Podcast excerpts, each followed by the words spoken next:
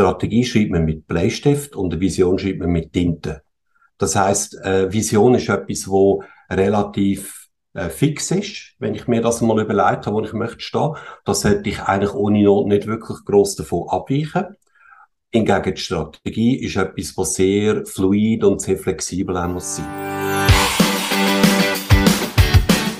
Hallo und herzlich willkommen zum Mach dein Ding Podcast. Erfahre von anderen Menschen, die bereits ihr eigenes Ding gestartet haben, welche Erfahrungen sie auf ihrem Weg gemacht haben und lade dich von ihren Geschichten inspirieren und motivieren, um dein eigenes Ding zu machen. Mein Name ist Nico Vogt und ich wünsche dir viel Spaß bei dieser Folge vom Mach dein Ding Podcast. Diese Podcast-Folge wird gesponsert von der Baluas. Bei der Baluas werden alle Themen rund um Gründerinnen und Gründer behandelt. Auch das Thema Burnout-Prävention. Gerade und leider auch bei Gründerinnen und Gründern ist es kein untypisches Problem. Darum melde dich jetzt an für das Online-Burnout-Event oder sogar für ein 1 zu 1 Coaching am 15. September unter paluas.ch burnout. Sowohl der Event wie auch das Coaching sind übrigens kostenlos.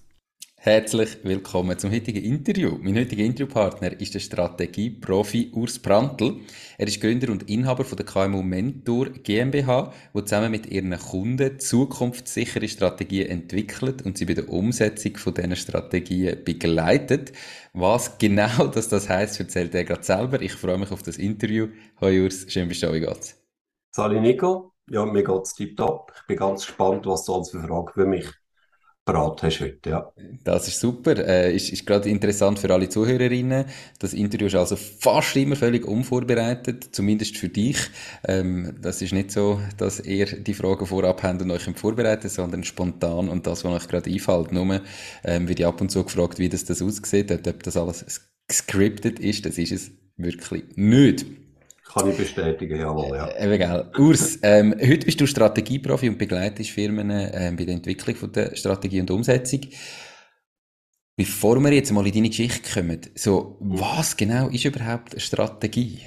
Ja, das ist eine gute Frage. Da gibt's ähm, auch relativ wenig, sage ich mal, Übereinstimmung bei den, sage ich mal, Experten äh, und in der Wissenschaft, was das wirklich ist. Ich habe es für mich relativ einfach gemacht.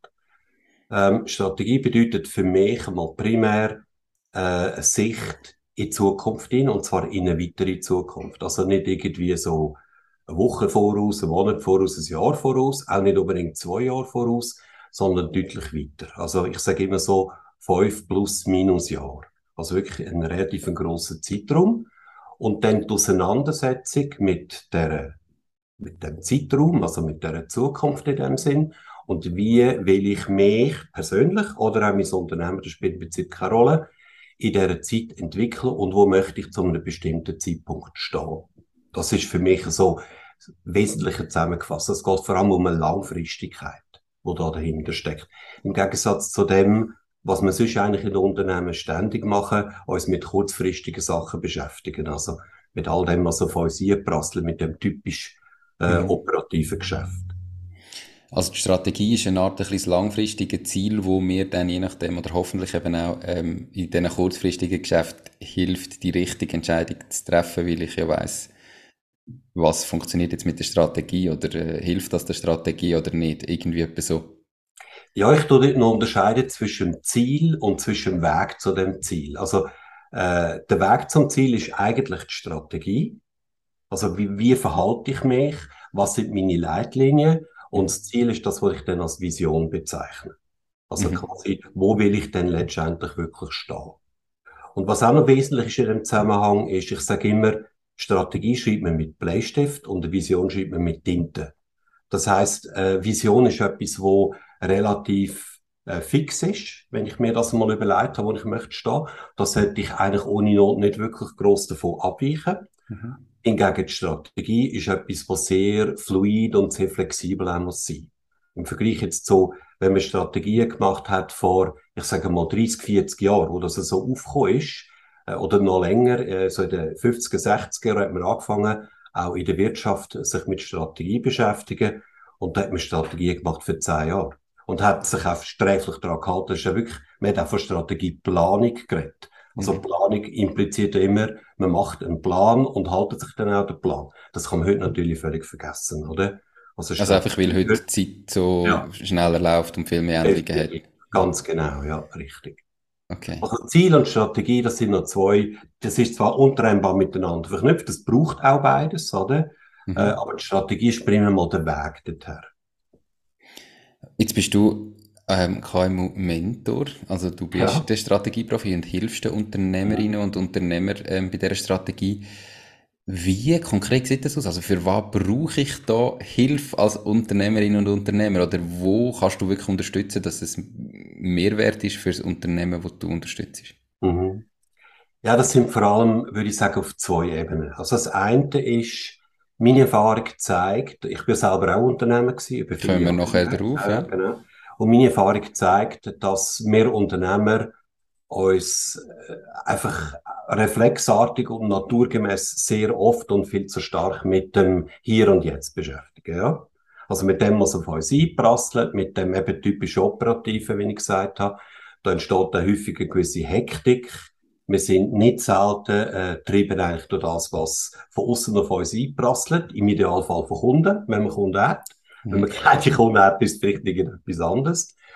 Und ähm, da hilft es natürlich, wenn man jemanden hat, der einen da ein bisschen rausnimmt und sagt, lass jetzt tun wir einmal das operative Operative einlassen und beschäftigen uns mal wirklich gezielt und zentral mit dem strategisch, also mit dem langfristigen und jemand, der dich dort auch behaltet, oder? Also wenn du wieder probierst abzudriften. Also ich habe oft so Workshops, wo die Leute dann äh, sehr schnell wieder so ins Operative abdriften und dann muss man sie halt mehr oder weniger sanft dort wieder rausholen und sie wieder auf den langfristigen Pfad. Also das ist einmal das eine, würde ich sagen. So Sparring, äh, Begleitung und äh, vielleicht auch so ein bisschen Advocatus Diaboli. Also mhm. die Leute haben häufig auch die Tendenz, äh, sich ein bisschen in die eigene Tasche zu lügen. Also da sind wir super und da machen wir gut und, und dann wird sich irgendwo in dem festbissen und ähm, die wirklich, sage ich mal, die, die Sachen, die wehtun, äh, das ist selten in einem Team so, dass dann jemand dort wirklich den Finger drauf hat. Das ist auch eine von meinen Aufgaben. Das ist das eine. Mhm. Und das andere ist Methodik. Also, eine Strategie bauen, da, da steckt auch Methodik dahinter, oder? Also, ähm, macht keinen Sinn, sich herzusetzen und sagen, jetzt überlegen wir eine Strategie, sondern da muss man natürlich nach einem, sage ich mal, einem gewissen Modell methodisch vorgehen, damit man schneller und präziser zum Ziel kommt. Und die bringe ich damit. Okay. Und wie sieht so eine Zusammenarbeit jetzt im Normalfall aus? Also weißt du, bist das, eine, wenn du sagst, du begleitest ja auch bei der Umsetzung und bist immer da, um die Leute wieder aus dem Operativen mhm. rauszuholen, ist das langfristig? Hast du da irgendwelche Mehrjahresvereinbarungen? Bist du auf Stundenbasis angestellt? Ja, ja. Wie, wie, ja. wie funktioniert das? Ja. Ähm, also während dem Strategieentwicklung, also muss man es vielleicht so sagen, ähm, man unterscheidet zwischen zwei, sag ich mal, ähm, ähm, äh, Teil in dem ganzen Strategieprozess. Der eine ist der, die Entwicklung von der, vom eigentlichen strategischen Konzept. Mhm. Das ist etwas, das dauert im Schnitt, im Schnitt so zwischen drei und neun Monaten. Und nachher kommt die ganze Umsetzung. Mhm. Und die Umsetzung, wie ich gesagt habe, wenn, wenn wir von einem Ziel reden von fünf plus minus Jahren, reden wir wieder von vier plus irgendetwas Jahr. Das ist also der deutlich größere Zeitraum. Ich schaffe mal ganz sicher zusammen mit meinen Leuten oder mit meinen Kunden äh, in dem Zeitraum, wo es darum geht, die äh, Strategie zu entwickeln. Bei der Umsetzung bin ich dann normalerweise nur noch so sporadisch mit dabei. Ja. Und der Entwicklungsprozess, eben, der folgt der Methodik, der findet statt in Form von Workshops, primär, der findet statt in Form von, dass man gewisse andere Sachen muss abklären und so weiter, dass man sich einmal da und dort trifft. Vieles heute mittlerweile auch online, ist also nicht mehr alles äh, vor Ort. Das macht es auch sehr viel praktischer. Und endet dann am Schluss mit einem, sage ich mal, kompletten strategischen Konzept, wo aus bestimmten Bausteinen besteht und wo in dem Sinn umsetzungstauglich ist. Mhm. Und ich mache normal, also ich, ich probiere immer, ein, sage ich mal, ein Gesamtprojekt zu schnüren, wo dann auch ein Preistag hat. Also nicht nach Aufwand, irgendwie Stunden, Tage oder so etwas, sondern es hat einfach eine Zahl und ob wir dann weniger oder länger lang, weniger lange haben, das ist letztlich mein Problem. Also auch wenn wir einen Tag oder zwei Tage länger haben, wie ich für mich überlegt und kalkuliert habe, dann ist das meine Sache. Ich habe so viel Erfahrung, dass ich das recht gut kann beurteilen. Okay. Also das ist dann eigentlich immer ein individuelles Angebot ja. und individuell angeschaut, wo stehen wir, was wollen wir jetzt genau. Was vielleicht auch noch wichtig ist, ist zu verstehen, jedes Unternehmen steht ein bisschen woanders. Wenn ich sie treffe und sage, oh, wir wollen uns ein bisschen intensiver mit unserer Zukunft auseinandersetzen. Das heißt, ganz am Anfang steht immer so eine Analyse, um mal zu schauen, wo steht die Firma, wo sind ihre, sage ich immer, primären Engpässe und wo setzen wir bevorzugterweise den Hebel an. Dass wir das wirklich sehr effektiv machen und nicht uns in dem Strategieprozess mit Sachen beschäftigen, die eigentlich dort eh schon klar sind. Das ist ja, je nach Geschäftsmodell, wo die Firma tätig ist, kann ja das ganz unterschiedlich sein. Musst du als Strategieexperte und Begleiter bei der Strategie ein Geschäftsmodell verstehen?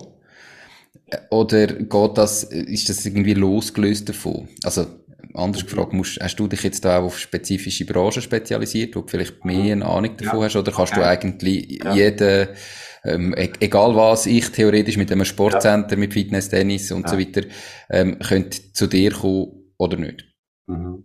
Also ich habe mich spezialisiert, das ist ja so, und zwar schon von Anfang an, als ich vor zwei Jahren angefangen habe. Äh, klar auf IT- und Softwarebranchen, vor allem B2B. Also wir haben auch relativ wenig B2C-IT-Unternehmen in der Schweiz, muss ich sagen. Mhm. Die meisten sind wirklich B2B unterwegs. Das hat aber primär äh, mal den Grund, dass ich selber aus dieser Branche rauskomme. Das ist mal das eine. Und das andere, äh, ein Spezialist, also es hat vor allem auch noch Marketinggründe, ein Spezialist, wo, oder jemand, der aus einer Branche kommt, ist einfach attraktiver für die entsprechenden Leute in dieser Branche. Weil der spricht dann die Sprache, der kennt, wie du richtig sagst, die Geschäftsmodelle, die es dort drinnen gibt. Und ähm, das ist natürlich einfach interessanter für die Leute, oder? Mhm. Ich habe aber in dieser zehnjährigen Karriere jetzt auch schon ein paar Exoten gehabt. Also ich habe beispielsweise in Deutschland zwei Bierbrauereien, die ich mal eine Weile lang begleitet habe. Ich habe schon eine Marketingagentur begleitet. Ich habe ein Heim für geistig Behinderte begleitet äh, und mit ihnen einen Strategieprozess entwickelt. Das ist dann meistens vor dem Hintergrund entstanden, dass die gesagt haben, wir wollen mal jemanden branchenfremde. Mhm. Also das Geschäftsmodell muss ich verstehen, um auf diese Frage noch zu antworten, aber das ist kein Rocket Science. Also wenn man mit diesen Leuten ein Interview macht und einigermaßen mal sage ich, äh, gewisse Intelligenzgrad hat und Ausgeschlafenheit, dann kriegt man das auf die Reihe. Das ist nicht das Problem. Ähm, und die sagen dann, wir wollen mit Leuten reden, wie gesagt, die eben nicht aus unserer Branche kommen, um vielleicht einmal eine Sicht von ganz woanders her reinzubringen. Vor allem bei denen beiden Bierbrauer ist das so gewesen, oder? Mhm. Die haben sich bis dahin immer von ihresgleichen irgendwie beraten lassen. Und dann dreht man sich einfach so in seinem, in seinem Kreis rein und, und, und, und sucht sich in seinem Sumpf, um es mal so auszudrücken. Und äh, die haben gesagt, wir werden jetzt mal mit jemandem reden, der völlig anders denkt und, und vielleicht auch dumme Fragen stellt, wo unser Berater gar nicht drauf gekommen wäre. Aber ich würde mal sagen, 90 Prozent von meinen Kunden sind IT-Software-Firmen. Okay. Was auch noch wichtig, oder was auch noch äh, ein Punkt ist, ähm, ich beschäftige mich bevorzugterweise mit Firmen, die es schon gibt für eine gewisse Zeit. Also wo ein, ein sage ich mal, so ein Track Record hat. Also keine Startups, sondern Unternehmen, die schon etabliert sind. Mhm. Aber eben KMUs. KMUs. Alles KMUs. Das sieht ja. man schon lange an. Darum heisst es im Übrigen kein Momentum. Also nicht nur KMU, sondern ich arbeite eigentlich am allerliebsten mit inhabergeführten Unternehmen. Es gibt mhm. zwar wenige KMU, die nicht inhabergeführt sind. Äh, und die mache ich eher einen Bogen, muss ich ehrlich sagen. Äh, und das hat auch einen einfachen Grund, weil ähm, ich sage mal, eine Strategie äh, und, und eine Vision, also das ganze Konzept zum Laufen, zum Fliegen zu bringen, das setzt voraus, dass der Inhaber 100% dahinter steht. Ob er jetzt mitschafft in dem Unternehmen oder nicht, spielt immer so eine Rolle. Und wenn ich das nicht mit dem zusammen irgendwie kann entwickeln kann, sondern mit irgendwie, ich sage mal, einem angestellten Manager, der hat dann häufig halt nicht die Kompetenz auch, das mhm. wirklich bis am Boden runter durchzubringen. Und das ist dann für mich auch nicht so spannend. Okay abschließend, bevor wir jetzt in deine Geschichte reingehen ja. ähm, und was dich überhaupt zum Experten macht auf dem Gebiet, was bringt mir als Unternehmen überhaupt eine Strategie? Also warum sollte ich als Unternehmen eine Strategie haben, so langfristig planen und, und weiter in die Zukunft schauen? Was ist der Vorteil, den ich aus dem heraus habe? Hm. Also irgendein gescheiter Mensch, ich weiß nicht mehr, wer das war, hat mal gesagt, was man sich nicht vorstellen kann, kann man auch nicht erreichen. Und damit ist die Frage im Prinzip schon mal auf den Punkt gebracht. Ähm, das ganze strategische Konzept, also Vision, Strategie, sind noch andere Elemente, die dort dazugehören.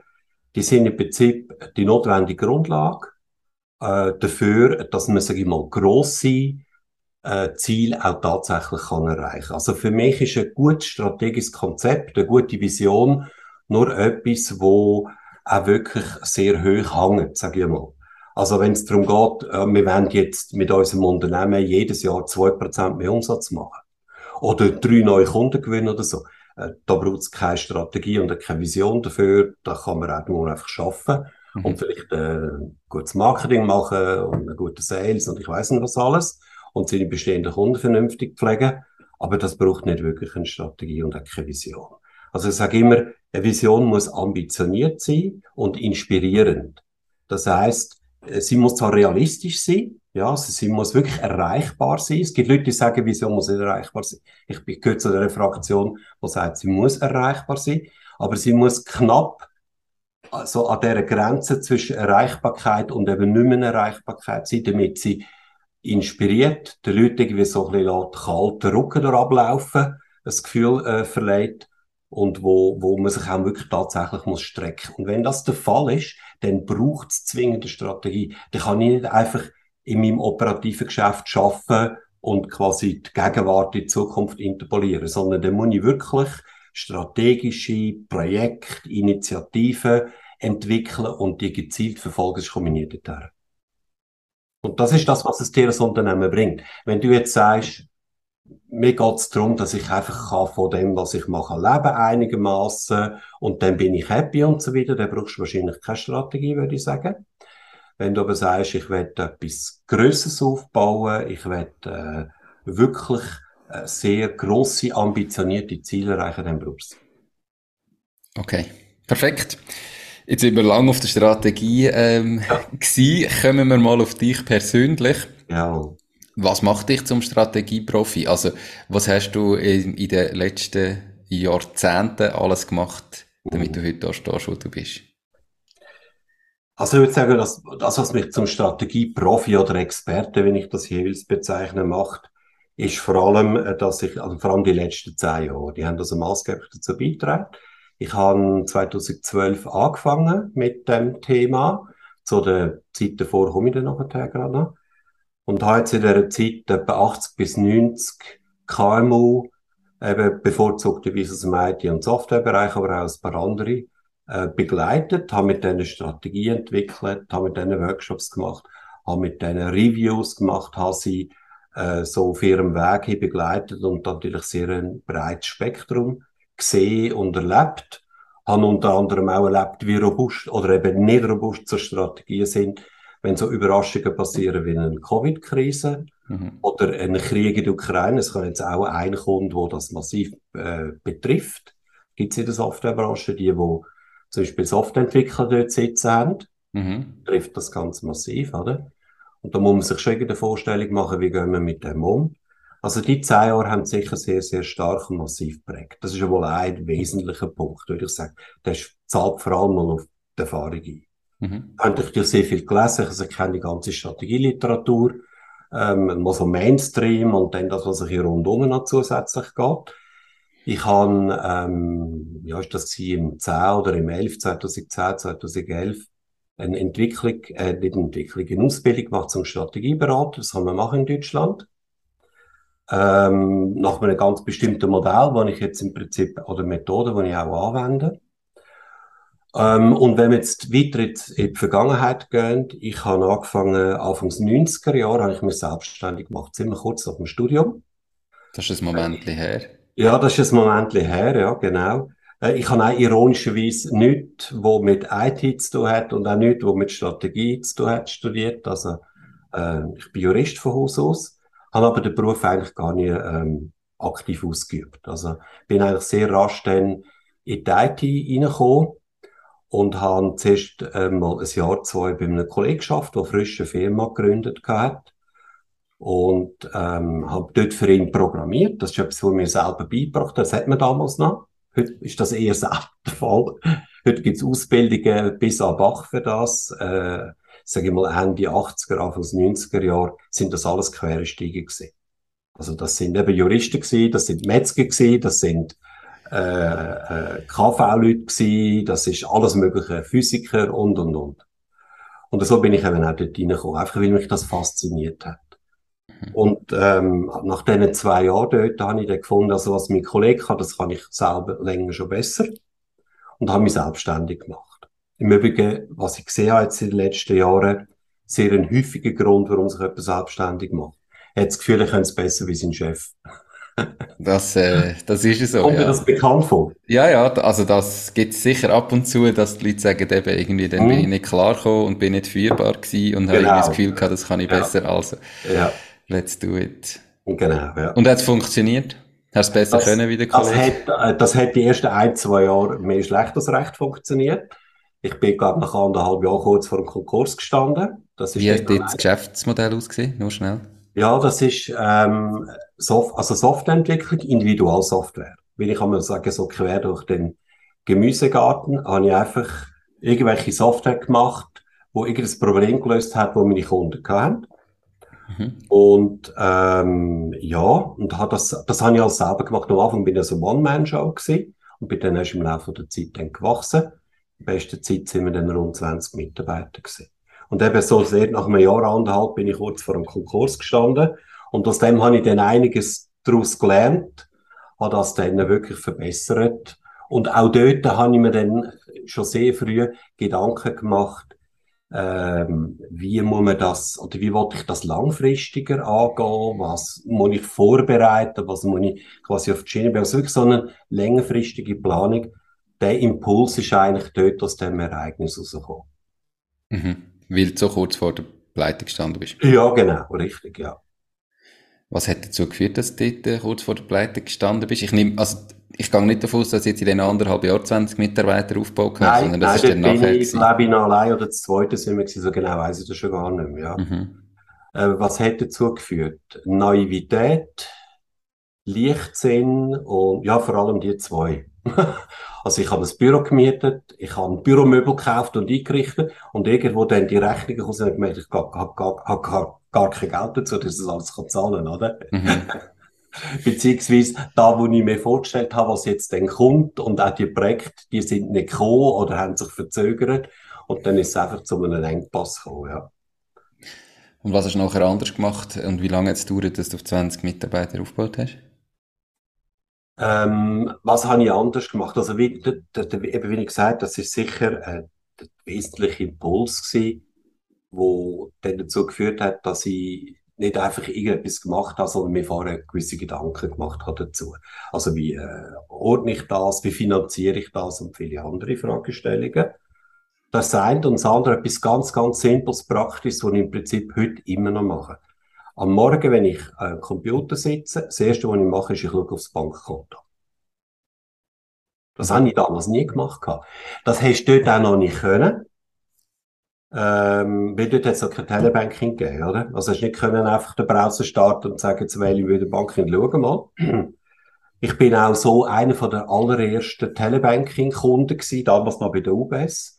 Da hat man das also mit Modem und mit einem mit VTX ist das, glaube ich, gewesen, wird das geheißen. Weiss nicht, wie das Ding geheißen. Also etwas sehr, sehr Kryptisches. Ich bin der Kundennummer, in der Schweiz, glaube ich, Kundennummer 84 oder 85, weil die haben die alle durchnummeriert gehabt. Ähm, also das ist eine von denen, ich schaue heute immer noch jeden Tag aufs Bankkonto, wo das schon längst nicht mehr nötig wäre, aber das gibt einem einfach irgendwie so ein sicheres Gefühl. Mhm. Und prägt dann deine weiteren Entscheidungen. Also das ist sicher da. Ich habe dort auch angefangen, jetzt Finanzplanung ein bisschen machen, bis zu einem gewissen Grad, so etwas wie ein Budget und da einfach ein bisschen in die Zukunft hineinzudenken. Jetzt, wie lange jetzt dauert, bis die 20 Leute gekommen sind? Ja, das ist etwa 5, 6 Jahre gegangen. Also so Mitte 90er Jahre sind wir dann etwa auf dem Personalbestand gewesen, ja. Die Podcast-Folge wird gesponsert von Fasun. Fasun ist dein Portal, wenn es um Firmengründungen geht. Fasun ist überzeugt, dass jeder und jede seine Ideen verwirklichen kann. Sie bietet dir kostenlose Beratungen und stehen dir als Partner zur Seite. Ihr Team hat schon tausende Gründerinnen und Gründer in die Selbstständigkeit begleitet und kennt den besten und schnellsten Weg zum eigenen Unternehmen. Möchtest auch du deine Idee erleben? Dann gang auf www.fasoon.ch. Ähm, jetzt sehen wir, heute bist du allein, äh, vor 25 Jahren 20 ja. Mitarbeitende. Ja. Äh, das war eine lange Zeit dazwischen. Gewesen. Ähm, was ist aus dieser Firma geworden und was hast du nachher gemacht bis 2012, wo du ja mit KMU Mentor gestartet hast? Ja. Also die äh, erste Firma, die ich selber gegründet habe, die Softwareentwicklung gemacht hat, ähm, die, die habe ich dann an meine Mitarbeiter übergeben. Also wir haben so zwei Geschäftsfelder gehabt, kann man sagen. Die sind eher technologielastig gewesen. Und die haben dann zwei von meinen Mitarbeitern übernommen und ich bin dort ausgestiegen. Ich habe äh, Ende, äh, das sind Ende 90er Jahre ein MBA noch gemacht gehabt, zusätzlich. So im Sinn von einer Weiterbildung. Und habe dann äh, irgendwie das Gefühl gehabt, das, was ich jetzt mache, so in dieser Form, das kann jetzt einfach der Rest sein für mein Leben. Also ich, irgendwie, ich bin so in einer Midlife-Crisis, relativ früh, sage ich mal, Midlife-Crisis hineingerutscht. Mhm. Habe mich dann einfach wollen, irgendwie aus dem Unternehmen rausziehen. Ja. Und die Lösung war, dass die beiden das übernommen haben. Die haben dann auch Leute mitgenommen. Ein Teil davon wird auch heute wirklich noch weiter betrieben. Und ich bin dann dort raus, habe äh, meine Firma liquidiert, habe mal ein halbjähriges, ähm, wie sagt man so, Sabbatical gemacht, wie man so schön sagt.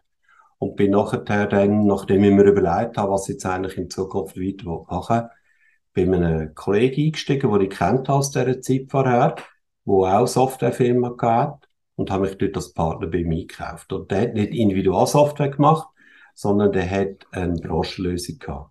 Also ich habe einfach gesehen, Individualsoftware, also Kunden für Projekte finden, jedes Mal wieder etwas Neues, das ist ein Herzbrot. Das ist auch heute noch ein relativ Herzbrot. Mhm. Es ist fast einfacher, sage ich mal, wenn du ein Produkt hast, vor allem wenn es ein Produkt ist, das gut läuft. Hast denn, also du hast deine Firma liquidiert, mhm. ähm, da hast du ein bisschen Geld können liquidieren, also hast du ein bisschen Geld ja, gehabt nachher. Richtig, ja, ja. Und dann hast du nach dem Sabbatical gesagt, jetzt hast du den Großteil oder alles von dem wieder investiert ins neue Projekt, oder hast du einmal noch gesagt, Teil du jetzt mal auf der Seite lassen, ein bisschen Sicherheit, oder wie bist du mit dem umgegangen? Also ich gehe davon aus gleich, das, das wird ja schon ein bisschen Geld gewesen sein. Ja, das hat nicht so viel. Also, das hat nicht so wirklich viel abgeworfen gehabt dort, muss ich sagen. Ähm, wir haben das einmal gute, äh, sag ich mal, gute Salärzeit oder mhm. Zeit gehabt. Ich hatte dann auch einen Partner gehabt, äh, gewisse Zeit davor. Also, es ist nicht so wahnsinnig viel gewesen. Aber ich habe das alles nachher wieder in die neue, sag ich mal, in das neue Projekt geschossen. Also, ich habe bei meinem Kollegen angefangen. Mhm. Äh, wir haben etwa eine halbe oder dreivierteljährige, sag ich mal, Probezeit gemacht gehabt. Und dann habe ich mich entschieden, aber ich steige bei mir. Und dann habe ich alles, was ich genommen habe, habe ich genommen und gesagt, ich kaufe jetzt die Aktie ab, im, quasi im Gegenwert zu dem, was du da bekommst. Okay. Also all in, um es mal so mhm. zu drücken, ja. Mhm. All in. Ich habe allerdings einen Job gehabt, ein Einkommen und das ist für mich okay gewesen. Aber all in. Das ist eigentlich immer so ein bisschen meine Philosophie gewesen. Auch später dann, jetzt wo ich die KMU Momento gegründet habe, das war 49 gewesen. Also mit 49 habe ich mich entschieden, den Job dort zu künden. Mhm. Ähm, und wieder frisch von Adam und Eva neu anzufangen. Also eben, du hast ja dort dich auch eingekauft. Ja. Ähm, dann neu eben, ihr habt eine Standardlösung gehabt, die ihr verkauft mhm. habt. Wie hat sich die Firma entwickelt in der Zeit, wo du dort warst und warum dann eben mit 49 wieder raus? Mhm. Ja, wir haben die dann weiterentwickelt, die Software. Ähm, wir sind jetzt in dieser Branche, das ist so eine Textil-Einzelhandelslösung gewesen. Warenwirtschaft, Kassenlösung, so in dem Stil. Ähm, in Deutschland, Schweiz und Österreich ist die hauptsächlich im Einsatz gewesen. Und ähm, wir haben dann die äh, 2009, 2010 haben wir die verkauft an einen Mitbewerber in Deutschland, also der grösste Mitbewerber damals. Und der ist vor allem interessiert gewesen an uns wegen dieser Software. Weil unsere Mitbewerber haben alle Schwierigkeiten gehabt, ihre alte Software auf eine neue Generation zu bringen. Mhm. Und uns ist das gelungen gewesen, bis zu dem Zeitpunkt. Also wir haben sehr viele das investiert und uns ist das gelungen gewesen. Und die haben das genau deswegen gekauft, haben die Software übernommen und haben die dann zu ihrer eigenen Software gemacht. Und ich bin dort in dem Unternehmen dann noch zwei Jahre mit dabei gewesen. Das ist dann eine Gruppe mit mehreren Firmen. Und dort sind wir nicht 20 Mitarbeiter gewesen, sondern dort sind wir dann knapp 100 Mitarbeiter gewesen. In der Gruppe, in der neuen In der Gruppe, Gruppe, genau, jawohl. Und ich bin für die ganze Gruppe dort für die Finanzen zuständig gewesen, also so als CFO, wie man so schön sagt. Und aus dem heraus habe ich dann wirklich dort gekündigt und gesagt, ich mache jetzt selber nochmal etwas Neues. Also aus dieser Position, so kann man sagen. Hast du dich damals bei dem Verkauf verpflichtet für eine gewisse Zeit? Ähm, also es ist ja etwa die so, dass man dann die ja. Inhaber von der Firma noch ein bisschen, ein bisschen ja. behaltet. Genau. Oder hast du selbstständig einfach gesagt, nein, das klingt noch nach einem spannenden Job, darum bleibe? Mhm. Äh, das Zweite, also das Erste, es ist gar niemand verpflichtet worden, mit einer Ausnahme, nämlich der geistige Vater von dieser Software. Mhm. Ich glaube, wir müssen einen Ein- oder Zwei-Jahres-Vertrag unterschreiben. Und bei allen anderen ist das nicht der Fall gewesen. Also ich habe wirklich bleiben, ich habe das spannend mhm. gefunden. Der Grund vielleicht, warum ich dann gegangen bin, hat primär damit zu tun gehabt, also eigentlich zwei, würde ich sagen. Das eine ist, ich habe wieder mal noch einmal mein eigenes Ding machen, um es mit deinen Worten zu sagen, wirklich. Mhm. Also, das war ganz ein dringender Wunsch von mir. Und das andere war, ich bin, wie sich das Unternehmen strategisch entwickelt hat und aufgestellt hat für die Zukunft, bin ich nicht mehr unbedingt einverstanden gewesen. Ich habe probiert, dort mit meinem Einfluss äh, das noch, sage ich mal, in eine andere Richtung zu bringen. Aber ich bin ja dann nicht Miteigentümer gewesen. Und eines Tages muss ich sagen, ja, das haben jetzt andere gekauft. Die wissen jetzt, was sie wollen und, und letztlich ähm, brauchen sie mich für das nicht mehr, also da gehe ich. Ja. Und hat dann in dem Sinn Konsequenzen gezogen, ja. Die Firma, die ihr vorher hatten, die aufgekauft worden ist, wie gross ist die? Jetzt einfach mal mitarbeitermäßig? Die, die wir aufgekauft verstehe ich gar nicht. Dort, wo ihr aufgekauft worden sind? Ah, ja. Wie gross ist eure Firma dort? Ah, wir also, selber, ja, genau. Ja, okay, wir sind etwa 30, 30 Leute sind wir dort gewesen, ja. Also du bist nachher, bis dort dann ja Inhaber gewesen, dann hast du mal zwei hm. Jahre eigentlich als Angestellte. Äh, das war meine einzige echte Angestellte-Zeit gewesen, das kann man so sagen, ja noch das weiter. Ich immer mitbeteiligt gewesen, das ist wahr. Ähm, aber da Geld, wenn du eine Firma mit 30 Mitarbeitern verkaufst und nachher dann allein weitermachst, dann hast du dort nicht, ich gehe jetzt davon aus, hast nicht all in müssen gehen mit allem, was du äh, vorher verdient hast, für keinen Moment zu gründen. Nein, also zum GmbH gründen, das wissen wir, das kostet 25, ja. also kostet, da mhm. muss man 25.000 Franken bei der Bank deponieren, da müssen wir Nur 20. Richtig. Sind 20? Okay, 20. 20 genau. Okay. Nein, das ist gut. Ähm, richtig, ja. Also da müssen wir all in gehen. Also ich habe schon Polster gehabt. Mhm. Es ist ja so, die ersten ein, zwei Jahre, die sind natürlich äh, wesentlich tiefer gewesen, wie das, was mhm. ich vorher verdient habe. Massiv tiefer. Also das Jahr 12 und das Jahr 13. Mhm. Aber so ab dem Jahr 14 hat sich das dann wieder, sagen wir mal, so wie, sage ich mal, normalisiert gehabt wenn wir, also, weißt, ist immer schwierig, so ein bisschen einen Betrag mhm. abzuschätzen oder zu sagen, oder? Eine Firma mit 30 Leuten ja. wird vom Mitbewerber gekauft, weil du einfach die bessere Technologie hast.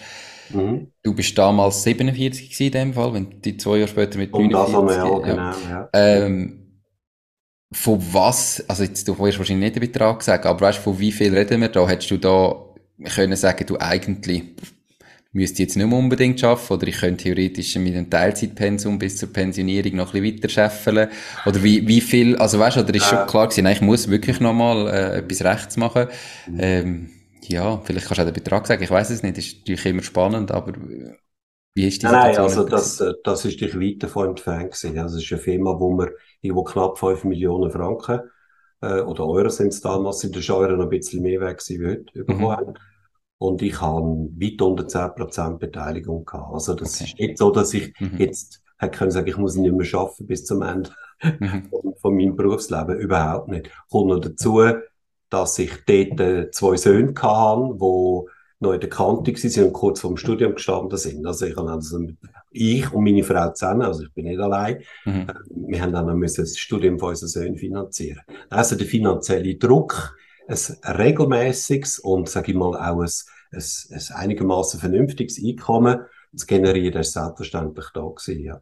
Okay. Aber die, der Vertrauen, das, ich sag mal, das Vertrauen, die Zuversicht in mich selber, ich kriege das irgendwie auf die Reihe, das habe ich immer gehabt. Das mhm. habe ich gehabt mit knapp 30, als ich angefangen habe, das habe ich ja mit 50 gehabt, wo ich mich, sage ich, das letzte Mal selbstständig gemacht habe. Das prägt mich irgendwie eigentlich die ganze Zeit. Ja.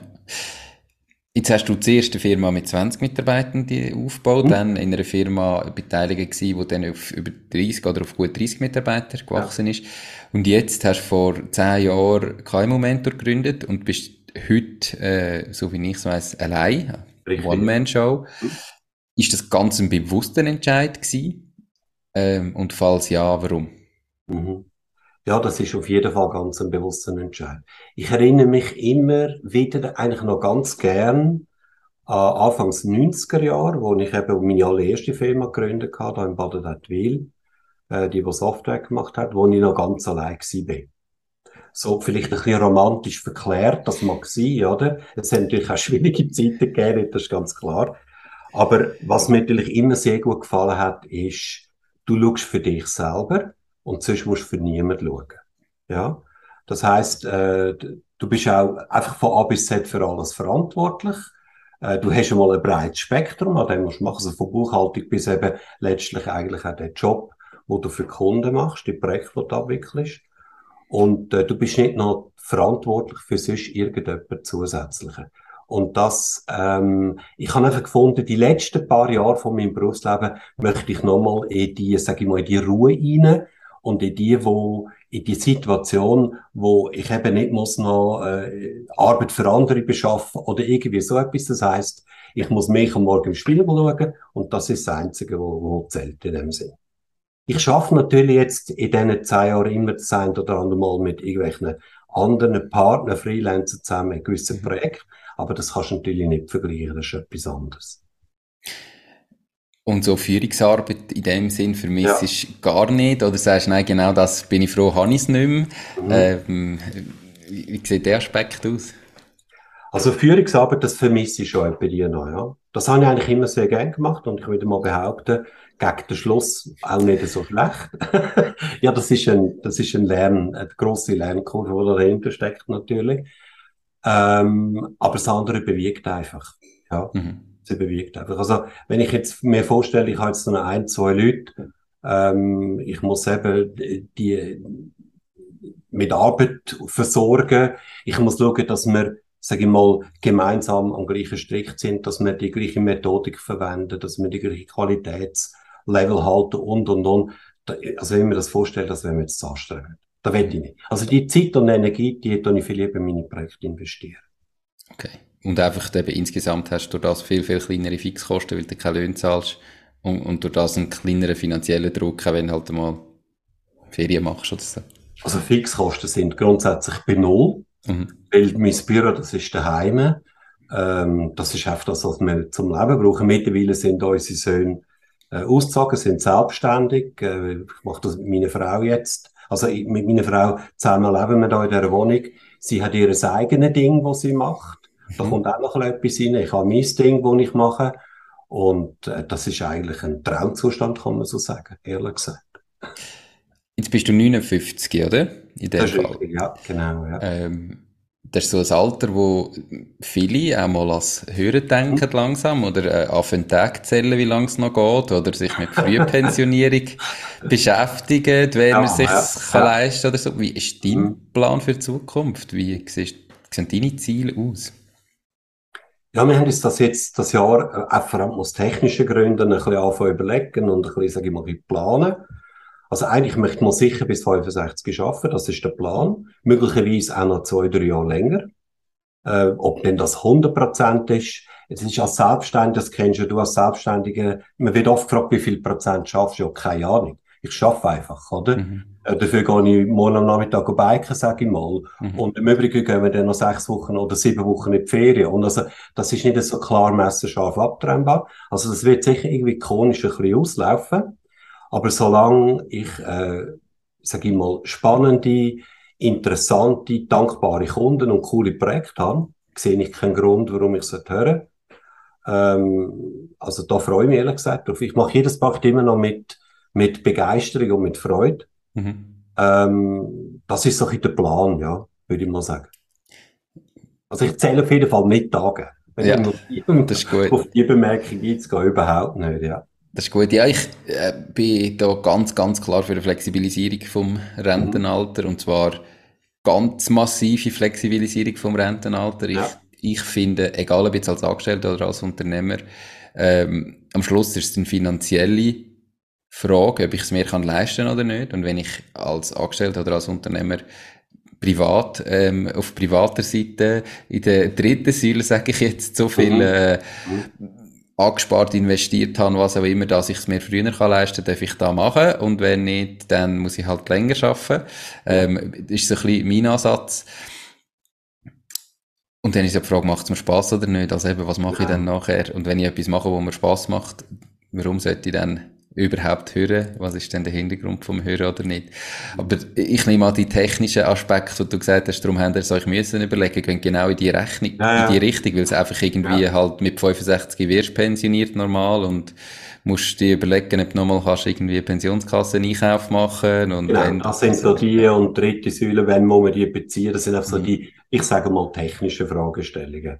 Da macht es Sinn, dass man sich mit denen, sage ich mal so, ab 60 spätestens ein bisschen auseinandersetzt Mhm. Aber nicht unbedingt äh, wegen, dass wir dort, dort hören wollen, sondern einfach damit wir nicht die ein oder andere Frist verpassen. Ja. Super. Aber ich habe eigentlich immer sehr gern geschafft. Von Anfang an. Ich habe auch während dem Studium, also mein Studium hat ja auch sechs Jahre gedauert, ich bin auch dort äh, fast halbtags tätig gewesen. Mhm. Also dort als Angestellter, mal bei Versicherungen, mal da und dort. Also ich habe immer sehr, sehr gern geschafft. Also ich habe immer wollen, das, was ich weiß, auch in, sage ich mal, Ergebnis umsetzen. Mhm. Also ich sage immer, Können ist wichtiger als Wissen. Also viel Wissen ist wunderbar, oder? Aber letztlich muss man ja die PS irgendwie auf die Straße bringen. Und ich kann auch als Unternehmen nur etwas verändern, wenn ich etwas praktisch mache. Mhm. Und mit dem Wissen allein noch gar nicht verändern. Definitiv. Jetzt ist für mich, ähm, und ich hoffe natürlich auch für alle, die zulassen, ähm, sehr spannend, weil ich habe bis jetzt wenig Leute gehabt, die doch schon äh, gegen das Ende von der Berufskarriere ja. zukommen. Mhm. Ähm, und dann hast du noch irgendwie über 30 Jahre Erfahrung als Unternehmer, wo du dein eigenes Ding gemacht hast. Was sind so die, die grössten Learnings? Das muss ja nicht einmal jetzt spezifisch unternehmerisch sein, sondern das kann wirklich einfach auch so äh, Lebensweisheiten in Anführungszeichen sein, wo du vielleicht uns jüngeren Leute, die eigentlich auch ihr eigenes Ding machen, die vielleicht einmal ähm, anstreben, irgendwann auch so frei können zu leben wie du, ähm, was hast du da gelernt? Was sind so die grössten, grössten Punkte, die du uns würdest mit auf den Weg geben? Hoi. Hoi, jetzt, äh. Ja, das ist eine grosse Frage. Mhm. Sicher sehr eine gute Frage, aber es ist eine wirklich eine gro grosse philosophische Frage. Um die, um die grossen Fragen geht es doch im Leben. Ja, doch, äh, bin ich völlig bei dir, ja, mhm. absolut, ja. Also ich habe ja angefangen, ähm, schaffen oder ich bin ins Berufsleben eingestiegen, wo das Thema, sage ich mal, Sinn, Sinnhaftigkeit, Purpose null, 0,0. Das hat dort nicht existiert. Das ist heute das Thema der Zeit. Mhm. Das ist es für mich damals auch schon gewesen. Aber ich sage einfach so, für den Mainstream in der Wirtschaft ganz allgemein ist das kein Thema gewesen. Äh, für mich ist das schon immer, immer das zentrale Thema gewesen. Also, für mich ist es immer darum gegangen, dass ich ähm, meine Motivation, dass nicht irgendjemand mich in irgendeiner Form muss motivieren, sondern dass ich meine Motivation aus etwas kann schöpfen. Etwas, wo mich begeistert. Das ist natürlich immer gleich, das ist klar, das gibt's auch auf und ab, das ist logisch. Mhm. Aber äh, etwas, wo, wo, wo man ein Feuer hat dafür, wo man brennt und wo einen begeistert, das ist für mich der rote Faden gewesen. Das ist der Grund, warum ich vorher gesagt habe, ich habe immer gern geschafft. Und warum ich auch gesagt habe, ich kann mir vorstellen, bis 65 oder 67 oder 70, das ist im Übrigen dann Deadline, mhm. jetzt die gesetzliche Deadline, äh, könnte ich vorstellen, noch ein oder andere Projekt zu machen. Also mein Tipp oder mein Ratschlag, sagen wir mal so, ist, such dir etwas und, und verwende sehr viel Energie darauf, zu finden, wo dich wirklich antreibt und probiere herauszufinden, was ist der Kern wirklich, wo dich antreibt. Warum machst du das, was du machst, tatsächlich gern? Und warum schöpfst du aus dem quasi die Energie jeden Tag? Das ist auch etwas, was ich erst später dann herausgefunden habe. Da habe ich mal müssen, so einen bestimmten Prozess durchlaufen, dass ich das verstanden habe, warum das so ist, wie das tatsächlich ist. Ähm, aber das hat extrem viel geholfen. Und das ist so, sag ich mal, der Motor. Und ohne Motor brennst einfach irgendwann mal aus. Das kann dir auch als Unternehmen passieren, im Übrigen. Ich kenne da eh Beispiele. Die Podcast-Folge wird gesponsert von der Care for IT. Möchtest du, dass deine IT mit höchster Sicherheit, Leistungsfähigkeit und Stabilität rund um die Tour zur Verfügung steht? Mit ihren 100% klimaneutralen IT-Services kümmert sich Care4IT um deine IT- und Cloud-Infrastruktur. Proaktiv und smart zum all-inklusiv Pauschaltarif. Lad jetzt das E-Book zum Thema Cybersecurity in KMU ab unter www.care4it.ch slash mach-dies-ding und find heraus, wie du dein KMU umfassend vor IT-Risiken kannst schützen. Das ist äh, definitiv so. Äh, Unternehmer sind vor Burnout nicht, äh, Nein, nicht geschützt. Nein. Ähm, Gibt es eine gewisse Methodik, irgendwie äh, gewisse Abläufe von Schritten, wo man sollte da mal durchlaufen.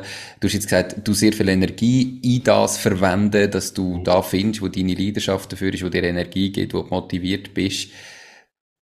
Das klingt absolut sinnvoll, nur wo ja. fange ich an? Wie gehe ich da ja. vor? Wenn ich jetzt, also ich sage jetzt, natürlich als Unternehmerin und als Unternehmer, wenn ich eigentlich schon mein Ding mache, aber vielleicht irgendwie das Gefühl, es erfüllt mich heute nicht mehr, oder nicht, oder nicht mehr ja. so wie früher.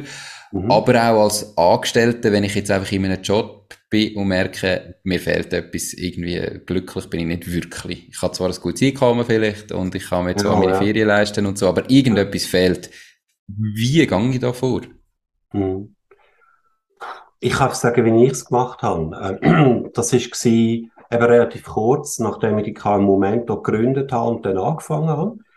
Ähm, habe ich einfach festgestellt, dass in dem Rahmen, wenn es darum geht, Strategien entwickeln, eben die ganze Sinnhaftigkeit ist dort schon ein bisschen aufs Tapet gekommen. Ich habe das auch in meinen Kunden auf irgendeine Art und Weise vermitteln bzw. näher bringen und habe mich dann dort ein bisschen ähm, intensiver mit dem beschäftigt und bin dort auf den Simon Sinek gestoßen. Mhm. Den kennt heute fast jeder.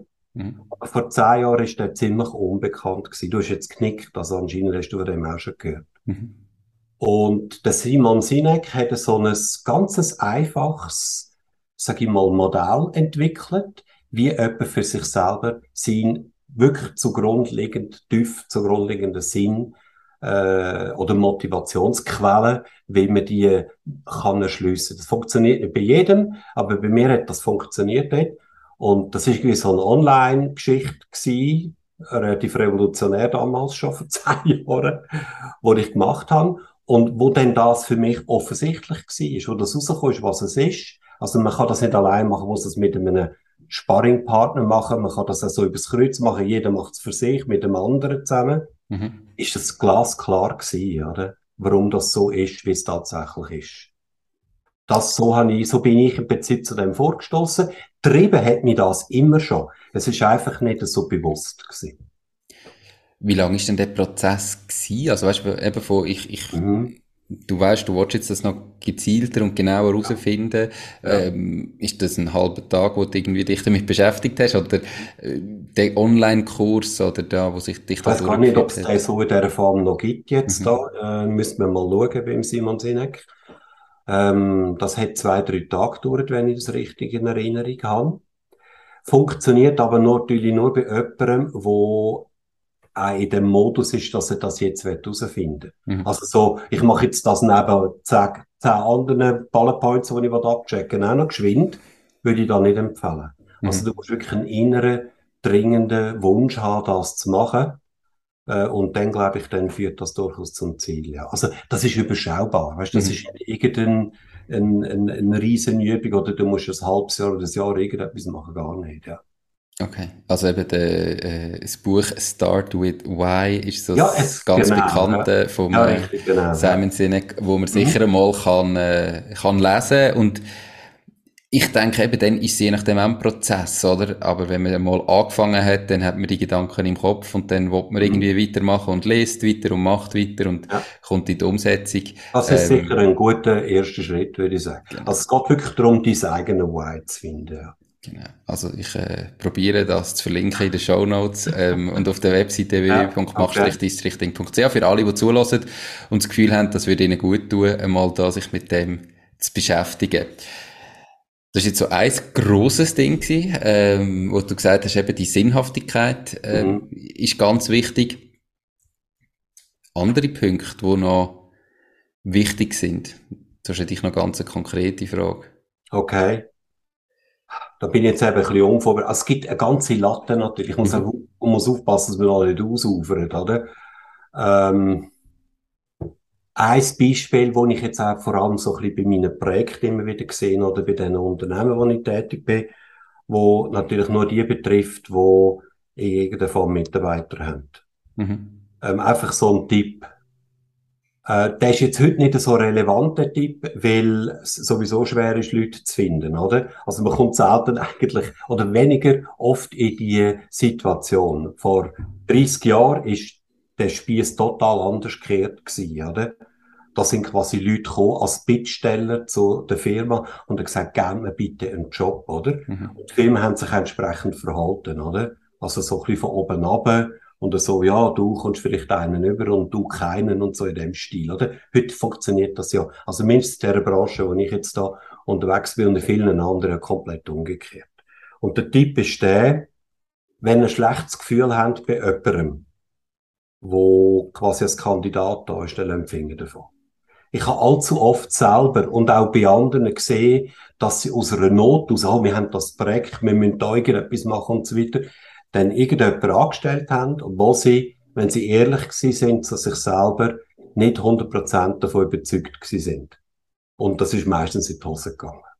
Jetzt, wenn man das selber für sich nicht kann beurteilen, dann wäre mein Tipp, nehmt jemanden dazu, nicht aus der Firma, sondern ich sage mal so ein Coach in dem Sinn, der mit dabei ist und wo dann eben so als Advocatus Diaboli probiert, das rauszustellen. Hast du wirklich ein gutes Gefühl jetzt bei dem oder bei der Frau oder bei dem Mann, wo du da hast als Bewerber?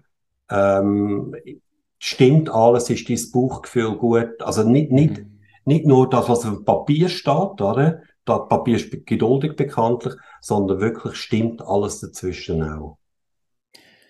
Also ich glaube, das ist ja eben im Vergleich zu vor 30 Jahren heute viel schwieriger, wie damals hast so viele Bewerber gehabt, je nachdem auf der Stelle, dass du auch die Auswahl gehabt hast, oder? Und ja. heute bist du ja dann eben in dieser Situation, dass irgendwie einfach jetzt fast ums Verrecken jemanden brauchst ja. und dann nicht mehr aufs Bauchgefühl los ist, weil jetzt einfach froh bist, den hast. Also das ist ja darum heute gerade so wichtig, oder? Viel wichtiger, wie es vielleicht früher war. Ja, es ist früher genauso wichtig gewesen, aber ich kann dir sagen, ähm, 99 Prozent, vor allem von den KMU-Unternehmer, haben sich trotzdem nicht daran gehalten, sondern haben oft einfach die Erstbeste genommen.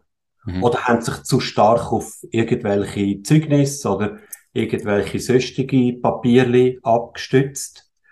Ähm, heute ist es insofern wichtig, weil, äh, wie du richtig sagst, ähm, es gibt ja wesentlich, äh, also es ist schwierig überhaupt jemanden zu finden generell und umso mehr ist dann, sage ich mal, die Herausforderung groß, trotzdem noch auf der Schiene zu bleiben, oder? Und sagen, ich finde zwar niemand, da wäre jetzt jemand, oder? Aber ich habe immer noch nicht wirklich ein gutes Gefühl, also lass trotzdem besser die Finger davon. Es sind einfach die teuersten Unternehmen, oder eine von der teuersten unternehmerischen Entscheidungen, die man treffen kann, die falschen Leute zu engagieren würde ich so unterschreiben. Ja, ja ist ja auf, äh, es gibt andere, die auch teuer sind, aber die sind, gehören definitiv, bei einem Dienstleister ist das die, fast die teuerste, oder? Ja, nicht nur finanziell, sondern auch energetisch, oder? Genau. Also was da nachher dich an einfach Energie, schlechter Energie kostet, ja, bis ja. das wieder gerichtet ist und bis du dann vielleicht irgendwann wieder los bist. Das klingt jetzt so hart, aber bis man sich wieder getrennt hat, das ist ja, unglaublich, ja. Das, ja, das ist so, ja kann ich. Also, wenn ich jetzt einen Punkt würde rauspicken, dann ist es der gewesen. Mhm. Weil der begegnet mir auch heute immer wieder einmal mhm. Einisch. Okay. Das ist so ein, ein Evergreen. ja, das ist gut. Ich, ich habe gesagt vorher, ich hätte noch eine konkretere Frage von meiner Seite. Ähm, eben jetzt auch an dich, äh, wo, wo 59 bist und sich gleich irgendwo mal sagt, eben Gedanken macht ums Hören, nicht weil er will hören, aber einfach weil es irgendwann mal ein Ende gibt. Ähm, ich glaube, ganz viele Leute, ganz vielen Leuten ist Geld zu wichtig. Mhm. Geld ist wichtig, aber ähm, geben dem zu viel Gewicht, oder? Gerade, ich bin zwar eigentlich jetzt nicht so glücklich mit dem, was ich mache, aber ich verdiene gut, also warum ja. sollte ich etwas wechseln? Ich äh, habe einen super Job mit viel Lohn, aber eigentlich ist es mir jeden Tag auch zu arbeiten, aber ich habe halt einen höheren Lohn, also mache ich nichts anderes. Mhm. Ähm, was sind deine Erfahrungen mit dem? Wenn du sagst, du hast Zeiten gehabt, wo du irgendwie fast Konkurs gegangen bist, also sehr wenig Geld gehabt, dann hast du mal Geld gehabt, hast das aber wieder all in investiert und einfach so, was sind deine Erfahrungen? Was würdest du jetzt jemand Jüngerem äh, raten zum Umgang und zum Thema Geld? Eigentlich deine ganz persönliche Erfahrung. Ja. Also Geld ist für mich ein Hygienefaktor. Er verleiht Sicherheit. Ich habe das mhm. gerade am Wochenende mit meiner Frau mal noch diskutiert oder besprochen gehabt. Oder wir haben uns über das austauscht. Und mehr nicht. Also ich muss nicht 10 Millionen, 20 Millionen, 100 Millionen, Milliarden oder was auch immer. Das ist nicht wirklich das, was mich nie angetrieben hat, definitiv nicht. Sondern es muss einfach, es muss so viel sein, dass gewisse Sicherheit da ist für die aktuelle Situation und für das, was, sage ich mal so, in erkennbarer Zukunft stattfindet. Und ähm, wie du jetzt, ich bin völlig bei dir, was du vorher gesagt hast. Insofern ist für mich Geld sonst auch nicht mehr wichtig. Und auch als Unternehmer, äh, ich, ich habe relativ wenig so Fälle gehabt, muss ich ehrlich sagen, wo sich unternehmerisch sehr stark aufs Geld fixiert haben. Glücklicherweise. Mhm. Weil wer sich als Unternehmer aufs Geld fixiert, der bekommt auch nur eins über, nämlich Geld. Und das ist nicht der Sinn und Zweck von einem Unternehmen aufbauen und das Unternehmen, also, wenn man so sagen, der, der, der Inhalt, der primäre Inhalt von einer Revision kann nicht sein, eine bestimmte Anzahl Geld zu scheffeln oder eine Umsatzgröße zu generieren oder eine gewisse Rendite zu erwirtschaften, sondern das ist immer nur ein Ergebnis aus irgendetwas, was man vorher gut gemacht hat. Und das muss man in den Vordergrund stellen. Also, es geht um, nicht ums Geld. Das Geld ist einfach ein Ergebnis, sondern es geht um das, was es braucht, um dorthin überhaupt zu kommen. Natürlich muss ein Unternehmen äh, Gewinn erwirtschaften. Sonst hat es keine Zukunft, logischerweise. Es muss können investieren, äh, es muss sich können entwickeln. Aber es geht nicht primär ums Geld. Mhm. Und ähm, ja, jetzt mein Tipp in dem Sinn ist wirklich die Geldfokussierung. Äh, also es ist eine zweischneidige Sache. Geldfokussierung auf der einen Seite äh, spielt eine Rolle, wenn es eben darum geht, sich Sicherheit zu vermitteln. Das ist da, was ich vorher erzählt habe, da meine Episode, wo ich schier pleite gegangen bin, äh, Anfangs 90er Jahre. Dort ist das natürlich ganz, ganz wichtiger Faktor gewesen, ist ja logisch, oder? Mhm. Aber du hast auch gefragt, was habe ich daraus gelernt? Ich habe daraus gelernt, ähm, halt einfach mal so viel zu planen, dass es mehr die nötige Sicherheit gibt. Und wenn das erreicht ist, und das kann bei jedem ein bisschen anders sein, ehrlich gesagt, dann äh, ist das meiner Ansicht nach völlig ausreichend. Also Unternehmen, die jetzt da anfangen Budgets machen für zwei, drei Jahre im Voraus und gleichzeitig irgendwie die zehnfache Lohnsumme äh, Cash auf dem Bankkonto haben, das verstehe ich nicht, für was das so gut ist, ehrlich gesagt. Mhm. Das ist vielleicht betriebswirtschaftlich super, aber es bringt im Endeffekt gar nichts, oder? Ja. Die würden sich gescheiter mehr auf ihre Kunden konzentrieren, sage ich mal so, ja. Also Sicherheit ja, das ist für mich zentral, aber wenn das äh, äh, sichergestellt ist, wenn man da kann Haken dahinter machen dann sollte der Fokus auf etwas anderes lenken. Spannend. Ähm, ist das bei dir immer so gewesen? Also eben, hat sich das damals verändert, wo du äh, kurz vor der Pleite gestanden bist? Man assoziiert ja auch immer Glück mit Geld. Und da sieht man Leute, die haben teure Häuser und grosse Villen und irgendwie teure Autos und sind äh, auf ihren Yachten. Und dann hat man immer das Gefühl, uh, denen geht's gut, die sind super glücklich. So, wenn ich so viel hätte, wäre ich auch glücklich. Ja. Ähm, jetzt mal, dass man natürlich empirisch mit ganz vielen Studien gelernt hat, dass es nicht ja, so ist, ist mal das eine. Mhm. Aber hast du da vielleicht gelernt, dass dir in dem Moment wo du viel weniger gehabt hast, vielleicht gar nicht schlechter gegangen ist wie heute. Also weißt, hast du da Erfahrungen aus deiner persönlichen Sicht, wo du kannst sagen, ja, schlussendlich hat es Zeiten gegeben, da hast du genug Geld gehabt, es Zeiten gegeben, da hast du weniger Geld gehabt. Eigentlich ist es dir immer gleich gegangen. Oder? Ja, das würde ich, würde ich sofort unterschreiben, so, ja. Also, ich muss jetzt sagen, in meinem speziellen Fall ist, sind die Unterschiede nie so gravierend gewesen. Mhm. Außer vielleicht ein paar ganz, ganz wenige Jahre, sage ich mal, von diesen 30, von diesen 30 Jahren Beruf. Vielleicht wäre es anders gewesen, wenn es anders gewesen wäre, also wenn es mhm. dort mehr Schwankungen gab. Aber das ist definitiv so, wie du das sagst. Also es hat bei mir keinen Unterschied gemacht. Und Glück hat auch für mich definitiv gar nicht mit Geld zu tun. Es ist wirklich eine reine Sicherheitsfrage, ehrlich gesagt. Und natürlich, wenn ich ein grösseres Vorhaben habe, das kostet einen Betrag X, dann gehört das halt auch mit zu dieser Sicherheit dazu. Ja. Mhm. Für mich noch, um meinen Senf dazugeben, ah, gerne, ja. ist, ist, ist Geld nicht nur Sicherheit, sondern schlussendlich auch Freiheit. Oder eben Freiheit, um können sagen, ich habe jetzt genug Geld, um ja. ein grösseres Vorhaben in Angriff zu nehmen. Jawohl. Oder ich habe jetzt Freiheit, um einem Kunden einmal Nein sagen, wenn ich genug habe, weil ich merke, der Kunde passt irgendwie nicht. Ja. Und wenn ich vielleicht zu wenig habe oder nicht vorgesorgt habe, äh, dann muss ich ihn vielleicht nehmen, obwohl ich genau weiss, das wird jetzt extrem mühsam. Mhm. Ähm, und die zwei Sachen und mehr ist, ist, ist definitiv nicht. Wenn man das Gefühl hat, und das, wenn wir ganz ehrlich sind, haben das so viele Leute, ähm, und macht euch die Gedanken, ob ihr das denkt und wenn ihr das irgendwie tief in euch denkt und als Glaubenssatz habt, schaut, dass ihr an dem könnt arbeiten Wenn ihr das Gefühl habt, Geld macht mich glücklich oder wenn ich mehr Geld hätte, wäre ich glücklicher, dann unterschreibe ich euch, das ist nicht so. Ausser, ihr seid wirklich am Existenzminimum und wie jeder ja. Rappen umtrüllen. Und es ist wirklich, also das Geld ist wirklich der Faktor, wo jeden Tag das Thema ist, weil man zu wenig hat. Dann sieht es anders aus. Aber ab dem Level, wo man kann seine Rechnungen zahlen, wo man eine Wohnung hat, wo man kann posten und jetzt nicht jedes Produkt muss schauen, welches ist das günstigste und wo man mal in die Ferien kann. Ab dem Level wird die mehr Geld nicht glücklicher machen, bin ich absolut überzeugt. 100% einverstanden. Okay. Ich kann dem nicht beifügen. Gut. Du hast es wunderbar auf den Punkt gebracht. Urs, wir sind jetzt, glaube ich, eine gute Stunde dran. Mhm. Mega spannend gewesen. Ähm, irgendetwas, was du jetzt unbedingt noch willst, loswerden fürs Ende? Und wenn nicht, dann sag einfach noch, wo das mit dich erreicht. Wenn jetzt jemand sagt, oh, das klingt spannend, ich brauche jemanden, der mich bei der Strategie unterstützt, ist etwas, was ich zwingend brauche. Ähm, das sind die zwei Abschlussfragen. Ja. Nein, ich glaube, wir haben wirklich ähm, das sehr schön beleuchtet von allen Seiten her, würde ich sagen. Tipptopp. Ähm, mich erreicht man am besten mal über meine Webseite www.kmu-mento.ch. Mhm. Dort ist meine Mailadresse drauf, dort ist meine Telefonnummer drauf. Und ähm, abgesehen davon, was vielleicht auch nicht unwesentlich ist, der Name Urs Brandl ist in der Schweiz einzigartig. Es gibt keinen zweiten, der genau so heisst.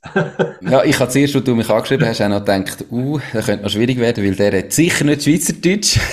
ah, nein, nein, überhaupt nicht, ja. Aber ich bin in der Schweiz geboren und aufgewachsen. Meine Eltern kommen zwar aus Österreich ursprünglich, ähm, also ich bin in der Schweiz sozialisiert. Ich bin 100% Dorf- und Dorfschweizer. Ich bin am Militär gewesen, alles, was dazugehört. Perfekt, das ist doch gut.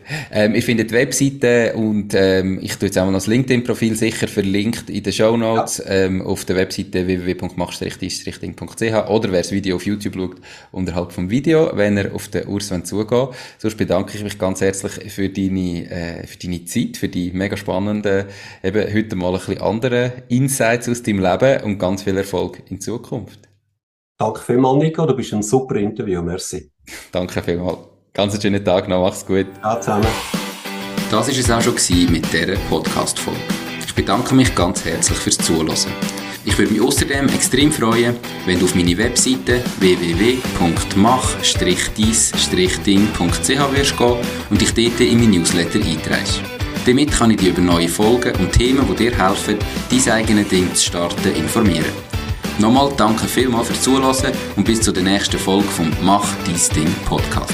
In dem Sinn, alles Gute und bis dann, dein Nico.